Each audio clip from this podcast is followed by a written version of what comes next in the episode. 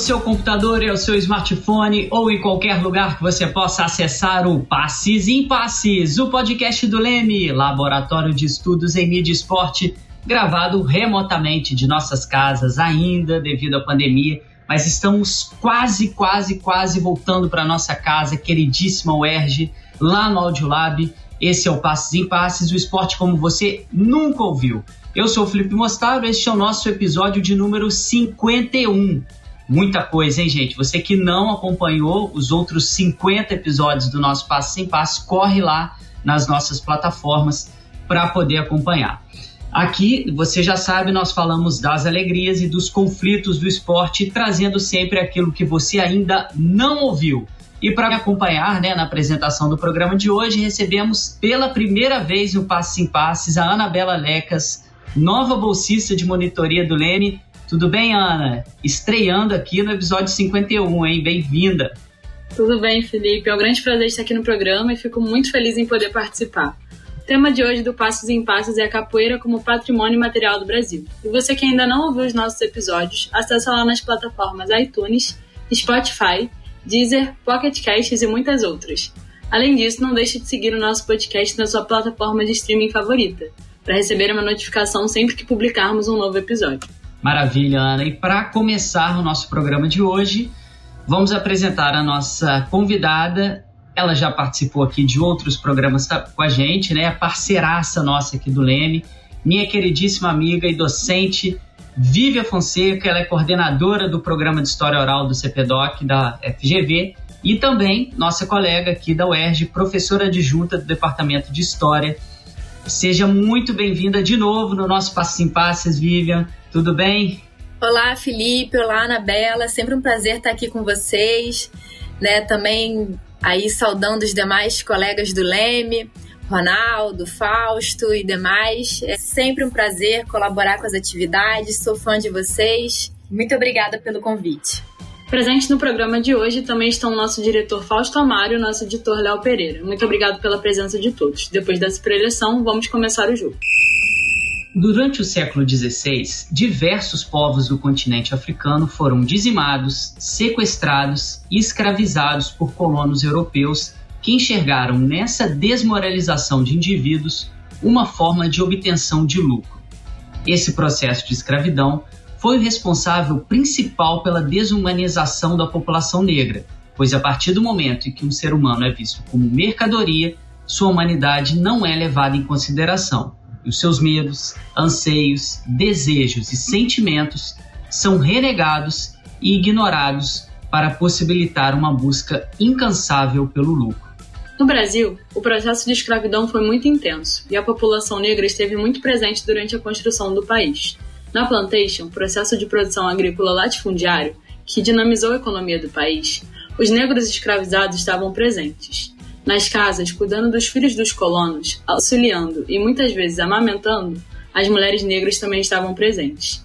E durante a Guerra do Paraguai, os homens negros estavam lutando por um Brasil que nunca os respeitou ou que lhes deu os merecidos direitos.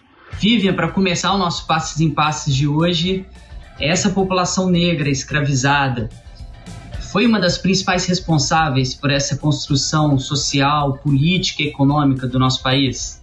Oi, Felipe, sem dúvida nenhuma, né? Então a gente teve levas, né, e mais levas de africanos escravizados trazidos à força compulsoriamente para o Brasil, né, em diversas regiões. É, durante muito tempo a contribuição é, dessas populações ela foi completamente silenciada, marginalizada, mas a gente vê claramente, né, tanto na nossa formação cultural, social, tanto do ponto de vista econômico né, e político, a presença, né, a contribuição dessa população em vários momentos. Né. No nosso idioma, a gente tem vários, várias palavras que vêm com essa herança, na nossa religiosidade, nas nossas manifestações culturais, é, também boa parte das riquezas que esse país produziu vem com mão de obra negra, muitas vezes escravizada. Né? Então, é inegável a contribuição da população negra para a formação do Brasil. É, infelizmente, tão silenciada, nas últimas décadas isso começa um pouco a mudar, né? em grande medida pela atuação dos movimentos negros. Mas, enfim, respondendo diretamente, com certeza. E como uma forma de resistência né, contra esses valores europeus dos colonos que tentavam a todo custo, como a Vivian frisou muito bem, apagar o passado e a cultura desses indivíduos escravizados, a população negra implementou no país as suas próprias formas de celebração, de lazer e formas também de rememorar sua cultura. E é nesse contexto que o tema do nosso episódio de hoje vai se encaixar, que é a capoeira. Ela funciona como uma forma de celebração, resistência e ressignificação das culturas passadas, transformando-as em uma cultura mesclada com a vida que essa população construiu no Brasil. Desse modo, né, a gente pode entender a capoeira como uma arte que leva em conta diversos aspectos da cultura africana, com movimentos articulados que misturam dança com a luta, com uma música contagiante tocada por meio de instrumentos como o berimbau, o agogô, o pandeiro, e a capoeira também assumiu desdobramentos da cultura africana a partir da vivência da população negra no Brasil. Além disso, né, com um caráter de muita resistência, uma forma de luta contra as imposições europeias, a capoeira funciona como uma celebração dessa cultura africana em um país onde se tentou renegá-la e ainda se tenta, de algumas formas, a todo custo. Em 2014, a roda de capoeira foi reconhecida pela Unesco como Patrimônio Cultural e Material da Humanidade, o que é uma grande conquista. Vivian, em sua opinião, qual a importância desse reconhecimento para a memória da população negra escravizada? E também, qual a importância para os mestres e praticantes da capoeira? Bom, Anabela, acho que antes de falar desse reconhecimento pela Unesco, é importante a gente frisar que em 2008 o ofício dos mestres de capoeira e a roda de capoeira foram reconhecidos como patrimônio cultural do Brasil, né, registrados dentro dessa categoria de patrimônio imaterial. É, isso, isso vem a partir né, de novo movimento, é, que o marco nesse sentido é o decreto 3.551 de 2000, é, que reconhece o, e que é, regulamenta, vamos dizer assim, o, o registro do patrimônio imaterial. Até então, a gente tinha basicamente o patrimônio material né, como dispondo de, de um dispositivo de reconhecimento. Esse é um marco muito importante porque vai incorporar de maneira definitiva as culturas populares né, na agenda patrimonial. E aí, nesse, nesse, nessa agenda, a gente tem diversas outras manifestações culturais, indígenas, negras é, e diversas outras é, desse universo popular. Né? A capoeira vai ser uma delas. A gente tem também, é, antes da capoeira, por exemplo, o jongo do Sudeste, né? o ofício das baianas de Acarajé. Isso para citar manifestações culturais negras é, também relevantes para a história do nosso país e que em vários momentos foram marginalizadas. Então, é a partir desse reconhecimento é, via IFAM, que é o Instituto do Patrimônio Histórico e Artístico Nacional, né, então um órgão do governo federal que se dedica à salvaguarda, à preservação do patrimônio no país, é que foi possível o encaminhamento desse dossiê, né, pedindo esse reconhecimento como patrimônio da humanidade junto à Unesco. Isso é muito importante, né?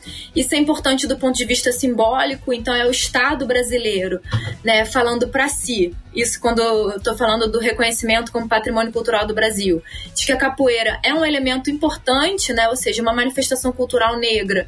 Ela é importante para a Constituição do Brasil, Constituição identitária é também o Estado brasileiro se comprometendo com uma série de dinâmicas junto a esses grupos, ou seja, né, quando a gente pensa preservação do patrimônio material, né? A gente pensa em manutenção das características arquitetônicas, a gente pensa em possibilitar o uso desse patrimônio pela população. E quando a gente está, isso assim, em linhas gerais, né? É um pouco mais complexo.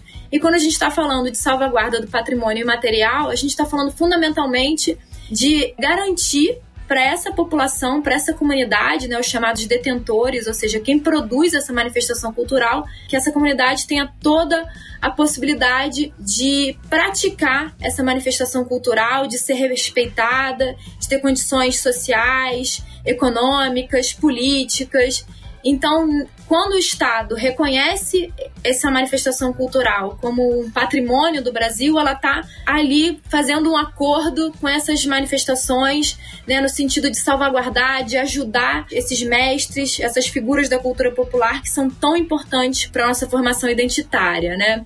Então, isso também é um elemento então simbólico, né? Por exemplo, as baianas de Acarajé, quando elas foram reconhecidas como patrimônio, elas passam a colocar muitas delas ao lado lá das suas dos seus tabuleiros a certidão dizendo que elas são patrimônio, né? Então assim, salientando que tem essa dimensão de tradição identitária, cultural, religiosa, né, por trás daquele bolinho, que não é um simples bolinho, né? E no caso dos mestres e praticantes de capoeira, né, a gente sabe que por mais que a capoeira ela tenha se disseminado então é quase que um jargão, um clichê, dizendo que ela está presente em mais de 160 países. E em determinado momento eu me, eu me coloquei lá para fazer né, tentativa de levantamento. Então, assim, não é um clichê, de fato ela está presente é, em diversos países, ela está presente altamente disseminada na sociedade brasileira. Né, mas ainda assim a gente sabe como várias manifestações é, culturais negras, a capoeira também é vítima de preconceito, ela também muitas vezes é vítima de olhares tortos dos piores lugares da, do clube, da academia. Então, quando vem esse reconhecimento patrimonial, vem essa dimensão também de autoestima, de valorização e a possibilidade da formulação de uma série de políticas públicas né, para valorizar esses mestres, esses professores, esses praticantes de capoeira, né? Isso é fundamental quando a gente fala principalmente nos velhos mestres, muitos em situação bastante precária. E só para não perder, né, o bonde nesse momento, a gente vive um momento de desmonte de uma série dessas políticas públicas, né? Então a gente vê o esvaziamento de orçamento do IFAM, é, o Ministério da Cultura não existe mais como tal, né, uma série de políticas públicas que vinham sendo implementadas para as culturas populares, para as minorias, políticas afirmativas, né, com uma, um grande investimento desse governo atual de desmonte, né, de retirada de orçamento. Isso impacta né, essas pessoas que foram né, historicamente marginalizadas e vítimas de preconceito, né, enfim, vítimas de um abandono do Estado e que via patrimônio era um desses caminhos para acesso de políticas públicas e que nem assim estão né, conseguindo de fato acessar as políticas que deveriam, né, em função desse desmonte. Então acho que a gente vive um momento muito sério que a gente precisa estar atento. Só reforçando, né, Vivi, o que você comentando, além de todas as áreas culturais, né, a Fundação Palmares, que deveria zelar de uma forma assim muito forte, né, por todas essas tradições é, dos negros escravizados que vieram aqui para o Brasil, a gente vê uma completamente o contrário, né? Um desmonte total e, e é tudo aquilo que a gente avançou, né? Avançamos pouco, sim, mas avançamos alguma coisa, né? E nos últimos anos é um retrocesso gigantesco. É, a gente vê uma caminhada, né, no processo de redemocratização, né, e nos anos, nas décadas que se seguiram, né, a Fundação Cultural Palmares ela é desse contexto da redemocratização, né, muito em função dessa atuação dos movimentos negros. Enfim, e a gente está vendo o que está acontecendo com ela. Né? Um exemplo, né, o IFAM ele é a principal instituição responsável pela questão da salvaguarda do patrimônio, mas em várias dessas manifestações negras, né, a Palmares atuou é, bem de perto, com uma série de iniciativas. Esse foi o caso, por exemplo, da capoeira, é, realizando encontro de mestres, participando do grupo de trabalho que organizava a salvaguarda e uma série de coisas. Mas isso é preciso ter uma instituição forte que cumpra sua missão. Não isso aí que a gente está percebendo, que pelo contrário, né, jogava contra a própria missão institucional da Palmares. Vivian, no seu artigo A Capoeira Contemporânea, Antigas Questões, Novos Desafios, você fala sobre a rivalidade entre as escolas Angola, comandada pelo mestre Pastinha, e regional, comandada pelo mestre Bimba. Tendo em vista toda essa opressão que a capoeira sofreu no período colonial, chegando até ser criminalizada em 1890, você acredita que essa rivalidade entre as escolas né, que a gente citou aqui antes tem relação com essas opressões promovidas pelo governo? É como que essas repressões acabaram influenciando também nessa rivalidade entre essas escolas de capoeira? Olha, Felipe, é, essa é uma questão a se pensar, né? A gente, é, essa rivalidade, ela é muito construída ali naquele universo baiano, né? É, e que a gente percebe que também essa, essa rivalidade, né, que é, uma, é muito mais uma rivalidade dos discípulos, né, do que dos, dos mestres em si, é, e uma, uma rivalidade também que que parte disso vai ser construída por intelectuais que estão ali no entorno, como por exemplo Jorge Amado, entre outros, né? Que vão buscar o que seria essa capoeira mais autêntica. Nesse jogo, a capoeira Angola, que tem como Pastinha como um grande ícone, vai ser eleita, né? De fato, vai ter, eu acho que mais do que a rivalidade, vai ter todo um processo pelo qual essas capoeiras, várias dessas capoeiras vão passar, no sentido de normatizar, né? Então, o próprio Pastinha, o centro dele de ensino era o Centro Esportivo de Capoeira Angola. Então, os alunos, a partir de determinado momento, tinham uniforme. O Bimba, ele não começa intitulando capoeira regional de cara, né? Luta regional baiana. Então, acho que tem esse movimento que, em certo sentido, tem um pouco o espírito do tempo, mas também é uma resposta em relação a, essa, a esse processo de, de repressão né, que a capoeira passou em vários momentos associada essa perspectiva de vadiagem, né? É, enfim, de setores que, que colocavam em risco né, os ditos homens de bem da sociedade. Mas que é interessante, né? Tenho alguns é, estudos, por exemplo, do Carlos Eugênio Líbano Soares, do Marcos Bretas, principalmente do Bretas, né? E do Carlos Eugênio, nesse esse estudo que eu estou citando especificamente Rio de Janeiro, né, que também vai sofrer muita repressão a capoeira no Rio de Janeiro porque era a capital. Então, vai ser ali o, o foco, vai ser muito mais a repressão ali no, no Rio de Janeiro. E que vários desses capoeiras, né, presos, que tinham esse estigma de vadiagem, né, de vadios, a maioria tinha profissão, a maioria tinha um emprego. Né? É claro que a maioria não vai ter um emprego, enfim, vão ser esses empregos, né, alguns informais, né, empregos também das camadas mais populares né, da população e que também iam nesse conjunto aí é, marginalizado né, de setores é, negros e, e, empobrecidos da, da sociedade. Então, assim, não desviei da pergunta, não é isso, mas para dizer que, assim, mais do que a rivalidade entre eles propriamente, né, a conformação dessas escolas, algumas é, é conformações da capoeira tem a ver diretamente com o processo de repressão, né? Então aqui, assim, na Bahia vai ter essa, essa dimensão aí dessa linguagem de luta, essa linguagem esportiva, mesmo que venha acompanhada com perspectivas de tradição, de cultura. Né? No Rio de Janeiro a gente vai ver que a capoeira ela vai se capilarizar e você depois da repressão ali do da Primeira República, né? Você vai praticamente assim as grandes maltas de capoeira que estavam presentes, muito presentes no dia a dia da cidade, elas se desmontam, né? E a gente vai ver a capoeira indo para os subúrbios. Por outro lado, a gente vê algumas outras iniciativas, algum, algumas décadas depois, né? Uma figura muito famosa nesse na capoeira do Rio vai ser, por exemplo, o Sinhozinho, né? Que vai ser uma capoeira é, muito mais de luta do que essa dimensão lúdica, musical que a gente vai encontrar na Bahia nessa mesma época com bimba ou com pastinha, por mais que tenham diferenças nessa musicalidade, nesse estilo de jogo, nos instrumentos e tudo mais. Vivian, em seu artigo Outra Face da Imaterialidade, o registro e inventário como os meios de preservação de patrimônio cultural e imaterial a partir do estudo de caso da capoeira, você menciona a importância dos mestres para a capoeira, mostrando que eles são figuras muito respeitadas por seus capoeiristas. Em sua opinião, qual foi o fator determinante para consolidar a importância dos mestres de capoeira? Como historiadora, é muito difícil a gente bater o martelo dizendo assim: esse foi o fator determinante para um processo que é uma construção social, né, de médio e longo prazo. Mas a gente percebe que a figura do mestre, ela vai ganhando mais força a partir do momento que começam a se formar as escolas de capoeira. Então, a partir do momento que você tem as escolas de capoeira, que você tem o discípulo, e aí faz sentido ter, né? Você tem um mestre também valorizado. Afinal de contas, a gente bota muitas vezes é, luz nos mestres, mas os mestres não existem seus discípulos, né?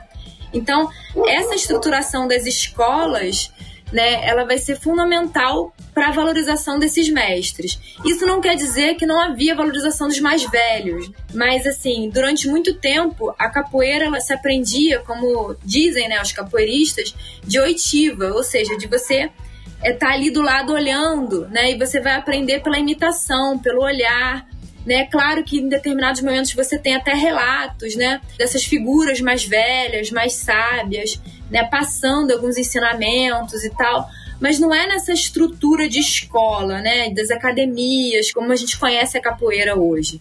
Né? Era um aprendizado muito de rua. As maltas, né? As maltas tinham figuras de liderança, tinham, né? Mas você não tem essa dinâmica, né? De uma academia, de um, de um mestre passando, né? De uma escola que ele passa os ensinamentos e os, e os demais repetem. Então, assim, na minha perspectiva, essas figuras mais velhas, né, que vão sendo alçados, a figura de mestre, eles vão cada vez ganhando mais centralidade e mais importância na capoeira como tal, nesse processo de institucionalização da capoeira né, feito pelos próprios capoeiristas. Também é importante destacar que, assim, em vários desses grupos culturais, né, africanos, essa figura do mais velho, ela é fundamental, né, em várias dessas outras também manifestações populares, né, que é o que vai vai deter aí o saber né? Então vai ser o, o, repositório, vamos dizer assim, da tradição, do aprendizado que vai passando adiante, muito de maneira oral, né? De maneira da, da cópia, né? Do aprendizado que você copia, o que está vendo e tal. Então um pouco nessa, nessa chave que a gente percebe. Tanto que a gente começa a ver muito claramente a figura do mestre a partir desse processo de institucionalização, né? Dessas figuras que são muito importantes para a capoeira, que vão ser reconhecidas cada vez mais como mestre, né? Mestre Valdemar, mestre Pachinha, mestre Bimba, né? Que antes não necessariamente tinha essa configuração. Como já falamos aqui hoje, a capoeira muitas vezes apresentou uma relação conflituosa com as instituições governamentais, que não davam devido valor a essa atividade cultural. Vivian, ao analisar esse contexto histórico, como você classifica a relação entre a capoeira e os últimos governos brasileiros? Ela continua sendo conflituosa? Olha, Anabela, isso é uma questão que a gente tem que olhar muito, muito de perto, né? Botar uma lupa. É impressionante se a gente pensa, né, a capoeira a longo prazo, a gente vai perceber que mesmo durante o período que ela era é, marginalizada, é, criminalizada, a gente vai ver em vários momentos determinados grupos políticos, né, mesmo políticos estrito senso, né, membros de elite, que vão flertar aí com esses grupos populares, com a capoeira. Em vários momentos, algumas maltas de capoeira também foram, é, vamos dizer assim, quase que cabos eleitorais, grupos paramilitares de determinados setores de elite, ao mesmo tempo que ela continuava sendo perseguida, né? Eu acho que só reforça toda essa visão que a gente tem em relação às elites, né, e boa parte do, do Estado brasileiro em relação às manifestações culturais negras e a capoeira. Né? Então, quando é útil, tudo bem, mas não passa daqui. Né? Então, esse teto de vidro, que eu nem sei se é um teto de vidro, porque não era tão invisível assim, né? Era, era muitas vezes era bem claro. Mas a gente vai perceber, enfim, isso assim, passando o período imperial, pela Primeira República, é nesse contexto dos anos 30 que a capoeira é retirada do Código Penal brasileiro. É, e a gente percebe em vários momentos grupos diversos da, da sociedade brasileira que, por vezes, estavam dentro do, do Estado brasileiro, é, valorizando e, ao mesmo tempo, né, marginalizando essa prática. Então, por exemplo, os folcloristas, que não necessariamente estavam dentro do Estado, né, parte do governo, mas alguns sim, vários deles valorizavam a capoeira. Claro que muitas vezes dentro dessa lógica do exótico, mas, enfim, nem sempre. Né? Então a gente vai perceber que é, vou dar um pulo aqui para poder ser mais rápida e não ficar aqui a vida inteira respondendo. Durante a ditadura militar, né, teve todo o investimento de valorizar a capoeira pelo ponto de vista esportivo. Então, as competições de capoeira, né, a tentativa de, de estabelecimento de um regulamento para capoeira. Então, veja que é o Estado né, se aproximando dessa prática, mas não do ponto de vista democrático. Né? Então, assim, normatizando e definindo é, muito externamente, dialogando com pouquíssimas pessoas da capoeira, da própria capoeira, estabelecendo o que deveria ser feito ou não. Né? Então, assim, é, a gente percebe uma série de medidas, né? Então, o marco também aí importante vai ser justamente o processo de reconhecimento patrimonial. Né? A gente percebe uma série de é, eventos né, de consulta pública para entender o que, que esses capoeiristas, né, o que, que esses mestres precisavam. Né? Por outro lado, a gente vai ver que pouquíssima coisa vai ser implementada de fato. Né? Então, assim, você tem uma abertura, é clara abertura durante o período, né, os governos. E aí a capoeira é registrada e o seu processo inicial de salvaguarda é feito durante os dois mandatos do Lula, né? Quando a gente tem Gilberto Gil e Juca Ferreira à frente do Ministério da Cultura e uma série de medidas aí é, voltadas para as culturas populares nesse ministério, não só no âmbito do patrimônio material. Então, mas mesmo assim a gente percebe que parte dos capoeiristas ela vai, ela vai criticar e vai dizer que essas ações são insuficientes, né?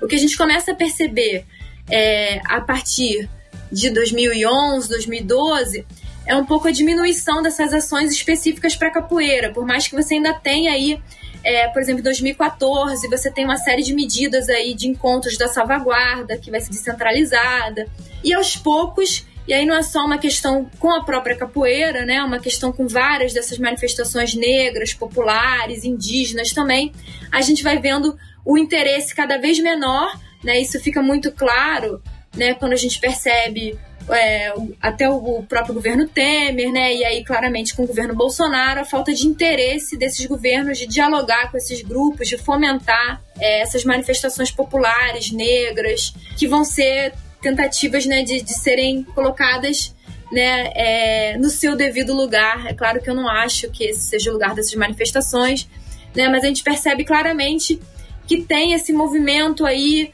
que não é um movimento estável né, na maneira como pela qual o Estado brasileiro se relaciona com a capoeira. Então, mesmo quando a gente percebe, por exemplo, durante a ditadura militar, é, algum investimento na capoeira é um investimento autoritário, é um investimento que não dá conta né, dos anseios desse campo, dos próprios capoeiristas, e que, pelo contrário, deixa muito a desejar em termos de fomento, de valorização. A gente percebe uma, uma certa mudança aí nos anos 2000, por, por mais que não dê conta de todas as demandas represadas desses grupos e a gente percebe um claro retrocesso é, atualmente. Vivian, a gente pensando nessa multiplicidade né, de estilos da capoeira, né, de como ela tem várias complexidades ali dentro da própria definição, se é dança, se não é, se é esporte, se não é e tudo mais. É, é possível hoje né, que a capoeira possa se tornar um esporte olímpico ou alguma coisa nesse sentido? Olha, Felipe, que pegadinha que você me coloca, hein? Não sei, é difícil a gente apontar uma coisa dessas, né? Tem projetos, né? Alguns setores da capoeira é, desejam esse enquadramento da capoeira nessa perspectiva esportiva, né? Inclusive com anseios de que se torne um esporte olímpico. Por outro lado, outros segmentos têm ojeriza essa, essa perspectiva da capoeira é, muito ou em grande medida como esporte, normatizada por grupos externos. Então, assim, como você mesmo falou, né, a capoeira é muito diversa, né? Parte, inclusive, do, da explicação para a gente compreender por que, que alguns capoeiristas é, buscaram a patrimonialização da capoeira vem a partir das tensões de brigas com o Conselho Federal e os conselhos regionais de educação física né? E também com uma possibilidade de regulamentação da profissão de mestre professor de capoeira, né? Porque também não agradava a todos os segmentos, era vista pela maior parte dos capoeiras, né, dos capoeiristas, como uma, uma aberração o tipo de regulamentação que estava sendo colocado. Né? Em relação aos conselhos de educação física, era justamente também essa outra briga, né, que alguns setores até dialogaram, tinham alguma alguma afinidade com essa perspectiva mais esportiva, vamos dizer assim, e outros nem um pouco, né? E viram muito essa tentativa do CONFEF, do CREF, de regulamentar a capoeira como uma prática autoritária que mais uma vez excluía os mestres né, e os capoeiristas da decisão do seu próprio saber. Então, isso para dizer que é, dentro da própria capoeira a gente não tem consenso em relação a essas várias visões, né? É, e aí tem, você vai ter a capoeira regional, você vai ter a capoeira angola, que também vai ser diversa, né? A gente não vai dizer que existe só uma capoeira angola, a dita, a chamada capoeira contemporânea, né? Que vão ser os vários estilos que vão se desenvolver, né? Vão ter segmentos que vão reivindicar um estatuto de capoeira de rua, né? Que uma capoeira que vem dessa, dessa coisa da rua, da malandragem e tal. E vai ter uma capoeira que vai se colocar aí nessa perspectiva diálogo, né, esportivo. Vários grupos eles já realizam competições, né? É, mas mesmo se você pensa os grupos que realizam competições, você vai ver que não tem, vamos dizer assim, que não são os mesmos parâmetros, os mesmos critérios. Né? Tem muito a ver com a história, com a trajetória desses próprios grupos, com a organização a partir dos mestres, da organização de cada escola de capoeira. Então, assim, o futuro a gente não sabe, mas que existem projetos tentando encaminhar a capoeira com o esporte olímpico, existem. E que existe muita briga em relação a esses projetos, também existe. Maravilha, Vivi. Você que está acompanhando o nosso Passes em Passes, esse é o nosso episódio número 51. Você está conhecendo com certeza muito mais sobre a capoeira. Aqui você está ouvindo o nosso programa e a gente vai chegando agora no nosso quadro que você adora também, que é o Toca Letra.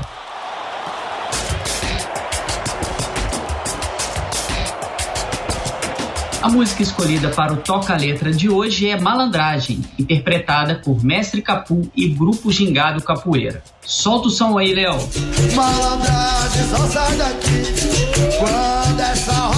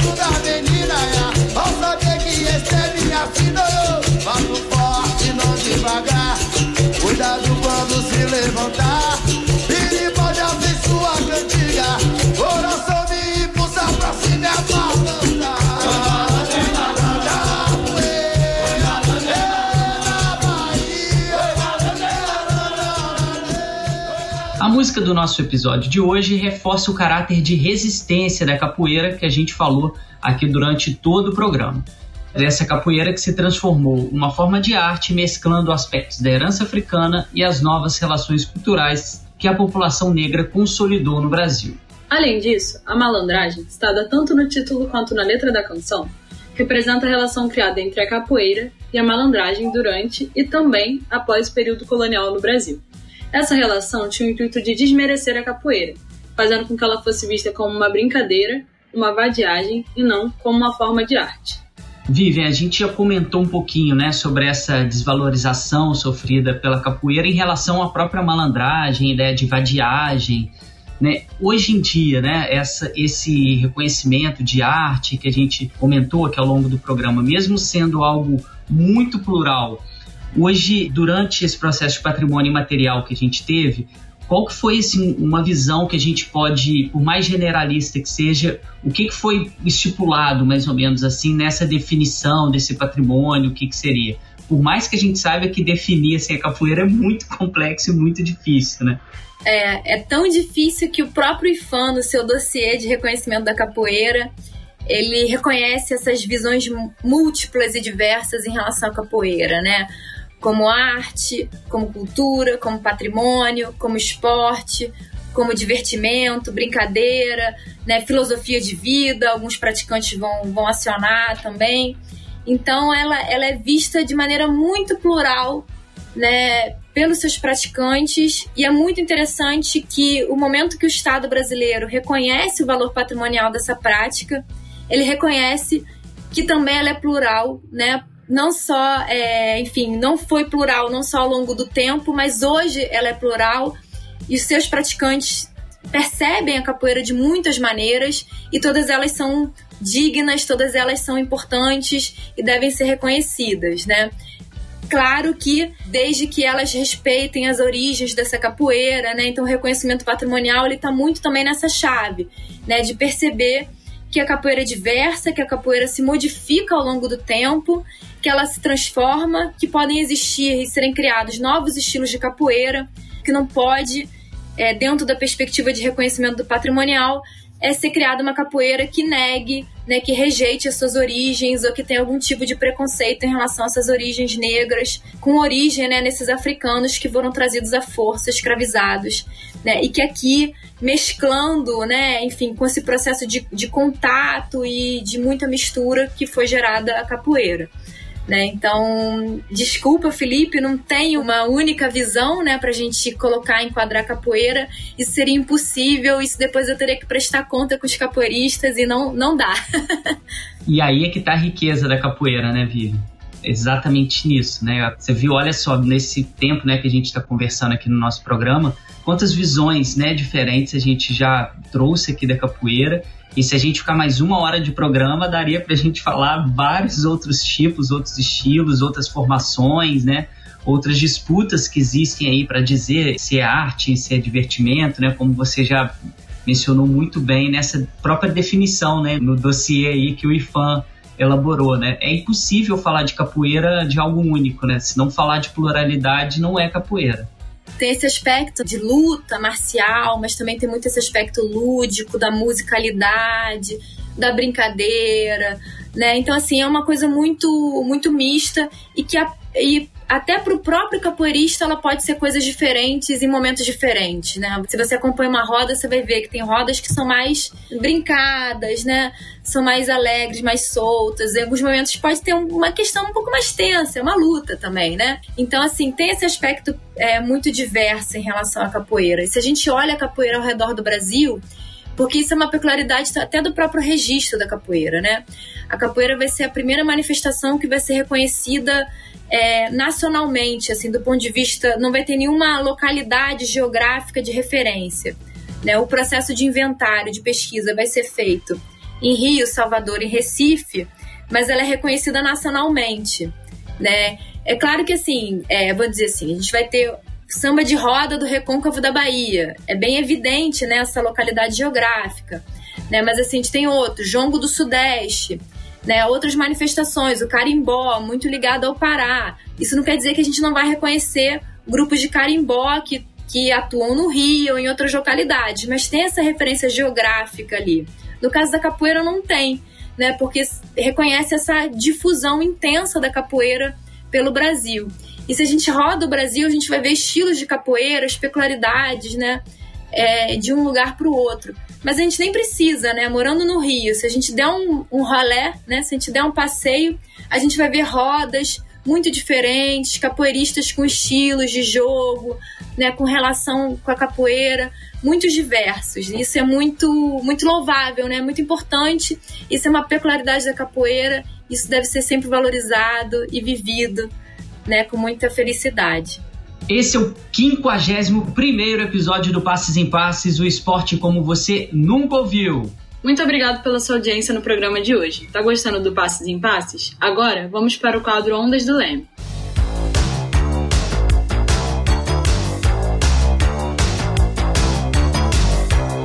No quadro Ondas do Leme, nós indicamos alguns conteúdos que vão auxiliar nosso ouvinte a aproveitar seu conhecimento sobre o assunto do episódio de hoje. Vive! Tem algum livro, artigo, filme ou música que você recomendaria para que alguém que quer saber mais sobre esse tema? Olha, Anabela, tem um monte, né? Tem um monte de indicações. É, de música, né? Os vários grupos de capoeira, eles produzem muitas músicas, são belíssimas, são muito interessantes. Eu gosto muito das músicas que também dá para encontrar nas plataformas de streaming do Vitor Alvim Lobisomem, né? Então sou muito fã do, do trabalho dele, mas vários grupos têm, têm produções musicais belíssimas. Tem um CD, quer dizer, CD já tá meio ultrapassado, né? Então, assim, tem um. Vou falar, tem um álbum, né, do Paulo César Pinheiro, que é Capoeira de Besouro, que é, que é belíssimo. E que também teve um espetáculo, né? Uma, uma peça teatral que rodou durante muito tempo né, sobre Besouro, que é uma figura mítica da capoeira. Enfim, próprio filme do Besouro, né? E tem, tem outros documentários e tem uma série de, de, de livros, né, e artigos. Tem uma tese recente, muito bacana, do Roberto Pereira, que eu, que eu fui da banca, a tese de doutorado dele, sobre, sobre a capoeira, um pouco desfazendo alguns dos mitos, né? É, em relação à capoeira. Né? Tem os clássicos, né, que é o Luiz Renato Vieira, o Matias Rorig Assunção, Carlos Eugênio Líbano Soares, a leitura obrigatória para quem quer começar. Letícia Reis, Simone Vassalo, tem um colega, né, que a gente fez pesquisa junto, Gabriel Cid, tem a mestra Janja, tem muita produção bacana, né? Então, o legal também sobre a capoeira é que tem muita gente produzindo sobre capoeira com olhares muito diversos para educação, para educação física, para história, antropologia, sociologia, parte de é, exercício. Então tem para todos os gostos, é só jogar aí no Google que vocês vão achar. O nosso programa está quase no fim, mas você já sabe que temos o nosso quadro importantíssimo que você ouvinte fica esperando, que é o jogo da vida.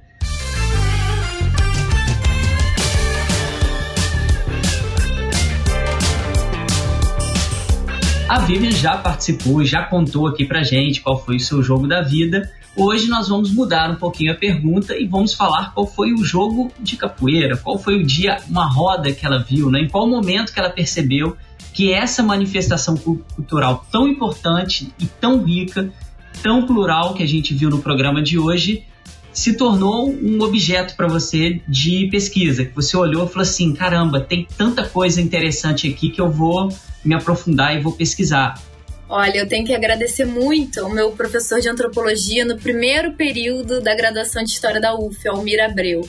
Né? Então, assim, o Almir, ele quase que me convenceu a fazer o trabalho de Antropologia 1 né, sobre capoeira, e daí eu, eu desenvolvi o interesse e aí fui chatear né, o professor Mário Greenspan, que depois foi meu orientador de graduação, mestrado e doutorado, mas porque na verdade eu já era capoeirista, né? É, hoje em dia eu sou unicamente sedentária, mas teve uma época que eu não era, né? Então eu fiz capoeira durante quase 13 anos e, e eu fiz, comecei capoeira adolescente, então quando eu entrei na faculdade eu fazia capoeira há alguns anos, né? E assim, eu me encantei pela capoeira. Eu comecei fazendo por acaso, porque o tio de uma amiga de infância, né, minha vizinha, começou a dar aulas e ele, ele era discípulo, né? Ele era professor, mas era discípulo de um mestre muito conhecido no Rio de Janeiro, que era o mestre Leopoldina, né? Que na época eu nem sabia que era uma referência assim, né? E aí depois eu fiquei sabendo, muito aprendizado com ele. Depois ele parou de dar aula, eu mudei, né? Passei a ter aulas com, na época, o mestrando canguru, hoje em dia mestre canguru da Bada Capoeira. É, e aí daí assim eu me apaixonei pela capoeira. Né, eu, eu rodava muito para ver as diferentes rodas, para conhecer. E mas eu tenho que agradecer ao Almir que acabou transformando essa minha paixão num objeto de estudo, né? E que daí, por conta da capoeira, que eu fui parar no patrimônio, nas discussões sobre cultura, sobre identidade, sobre esporte, enfim. Então, é, tem muito nessas manifestações, né? Diz que a, a, manifestação escolhe a gente. Se a capoeira me escolheu, eu estou muito feliz porque com a capoeira eu desenvolvi muitas coisas, inclusive boa parte da minha carreira. Final de jogo no Passes e Impasses. Muito obrigada, amigo e amiga ouvinte, pela presença no nosso episódio de hoje. Você já sabe, né? Compartilhe com seus amigos, envie seus comentários para o Leme Cast Club leia o nosso blog comunicaçãoesporte.com, siga as páginas do Leme nas redes sociais, é só procurar pelo arroba Leme Vivian, muitíssimo obrigado pela sua participação, mais uma vez aqui ajudando muito a gente no Passos em Passes. Um tema né, muito gostoso de ouvir, de conversar. A gente poderia esticar aqui mais horas e horas, né, só para ficar falando desses estilos de, de capoeira e frisa bastante, né, é, como essas manifestações culturais oriundas desses povos africanos que foram forçados a sair do seu local, tanto ajudaram, né, a, a construir a sociedade brasileira, como a gente falou no início do programa, como mostram as várias formas de resistência que eles tiveram, de preservação da sua cultura, que por muitas vezes acabaram acabou se tendo uma tentativa de silenciamento, né, que foi o que a gente começou a falar no início, né? É um programa assim, acho muito importante para todo mundo que gosta do esporte, entendendo o esporte como uma manifestação cultural e como algo mais amplo, né? Assim como a gente brinca aqui alguns programas que o futebol não é só futebol, tem várias outras coisas que envolvem a capoeira também não é só aquela coisa única que às vezes a pessoa olha e acha que é só uma roda, né? Tem muita coisa envolvida, tem muita cultura envolvida, tem memória, tem tudo ali. E por isso é um objeto de pesquisa tão fascinante, né? E por isso que você mergulhou nele, né? Construiu a sua, sua carreira acadêmica muito em cima disso. E muitíssimo obrigado por estar aqui com a gente, tá? Eu que agradeço, Felipe, né? Felipe, Anabela, Fausto. É, esqueci de falar né, do Léo, Ronaldo, Elau, enfim. Só agradeço a vocês a parceria, né, o carinho que vocês têm comigo. É um prazer falar aqui com vocês. É, agradeço também vocês divulgarem aqui as pesquisas. E eu só tenho a agradecer. Como vocês viram, eu sou apaixonada por esse tema, acho um tema de muita relevância, né? E eu adoro falar. Então, é, na verdade, vocês fizeram um favor para mim né, me dando espaço para falar sobre essa manifestação cultural que eu adoro, a capoeira. Passes em Passes é uma realização do Laboratório de Estudos em Mídia e Esporte e do Audio Lab da UERJ. O programa conta com coordenação geral de Ronaldo Elau, direção de Fausto Amaro e Felipe Mostaro, roteiro e produção de Anabela Lecas e Carol Fontinelli e edição de Leonardo Pereira. Nosso programa é quinzenal e aguardamos você no nosso próximo episódio do podcast. Vem muita coisa boa por aí. Passes em passes, esporte como você nunca ouviu.